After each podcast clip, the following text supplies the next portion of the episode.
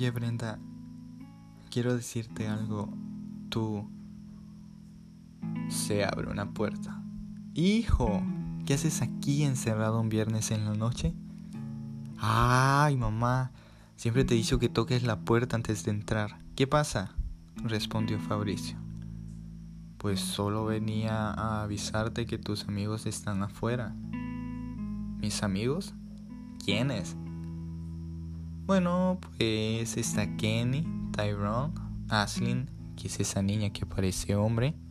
¡Hey, mamá! Ella la traen ambos y además estamos en el siglo XXI. Ya nadie se molesta por eso. Ok, hijo, pero déjame seguir. Miré muy pegada a Aslin con Samuel. Es más, creo que son novios. Ah, y verdad que hace poco terminó con Annie. Ah, por cierto, sí. Annie también está aquí. Y Catalina, que creo que es la niña que se había ido a otro país. Supuestamente. Le da la espalda a su mamá y ve su celular. Tranquilo, ya terminé las asignaciones por hoy.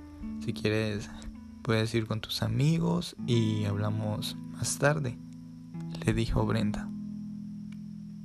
Lo siento mucho, en verdad. Te llamaré al volver.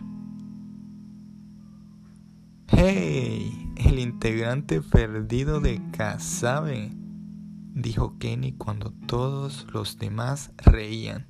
Bueno, ¿estás listo? preguntó Tyrone. ¿Listo? Sí, es viernes por la noche y Samuel ofreció su casa para hacer una fiesta, dijo Annie y Catalina. Perdón, lo olvidé por completo, respondió Fabricio. Tranquilo, ya está todo listo, solo venimos a traerte. Tú sabes que no puedes faltar, le dijo Samuel. Ya en la fiesta, oye, ¿y quién me va a llevar de vuelta a casa? Tranquilo, Tyrone aún está en sus cinco sentidos y además aún es temprano, no me jodas. ¿Temprano? gritó eh, Fabricio. Pero si ya son las 2 de la mañana. Te recuerdo que mañana tenemos que estar puntuales para ir a repartir volantes. ¿Volantes? preguntó Catalina. Sí, volantes. Tyrone empezó con la venta de comida mexicana para recaudar fondo en el asilo. Oh, no le presté atención a eso. Pero sí estaremos a tiempo, no te preocupes. Sonido de notificación. No, es un mensaje de Brinda. Hola, ¿cómo va todo? Bueno, no pasa nada, solo diré que todo bien y bueno, total aún estoy sobrio. Todo bien, pero ya quiero irme a casa, le respondió Fabricio. Te entiendo.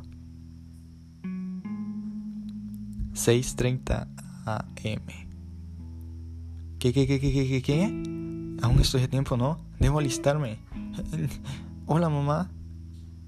Hola, hijo. Eh, ¿Por qué andas tan apurado? Debo ir a lo de los volantes, mamá. Hoy sábado. ¿No era mañana domingo según el aviso que pusieron por casi todo el pueblo? Se lo muestra. ¡Qué imbécil! Perdón, mamá. Tranquilo, ¿Vas a desayunar? sí, mamá, gracias. Perfecto. Haré tus panqueques de esos que tantos te gustan y lo mezclas con miel y mantequilla. Cara de preocupación. Uf, sí, mamá, son deliciosos. Te amo. Y dime, hijo, ¿con quién hablabas cuando entré a tu cuarto? Ah, Y no me salgas con mentiras, porque yo también fui joven y además te veía súper feliz, incluso estabas tocando la de mil horas. Es solo una amiga, mamá, y le estaba pasando los acordes y mostrando un poco de lo que sé. Bien, hijo, acepto que son muchas emociones, pero Ya te dejo porque falta poco para que inicie mi telenovela. Está bien, mamá. Una PM. Hola. Hola, ¿qué tal te fue anoche?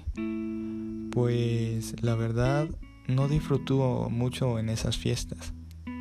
Comprendo. Mm, ¿Quieres jugar un rato? Total. Hoy es día libre. Ah, sí, ahora entro. Te enseñaré lo que ha avanzado, le dijo Brenda. Dudo que me haya superado, le respondió Fabricio. 3 pm. Tocan la puerta. Está abierto, gritó Fabricio. Hijo, te cuidaste esa noche, ¿verdad? Sí, mamá, solo éramos nosotros y todos andábamos mascarilla. Perfecto, mi pequeño. Y sobre la chica que le jala a ambos, ¿no crees que hay algo raro ahí? Mamá, ya. Y no me digas pequeño. Con tu papá siempre fuimos uña y mugre, nunca nos separamos. Ah, es más, te contaré lo que nos sorprendió cuando supimos que íbamos a tener un bebé. Obviamente, empezó en una aventura por los meses de julio o agosto y nos fuimos a... ¿Sabes, mamá? Y... Te, te, te cierro la boca porque te diré algo. Creo que me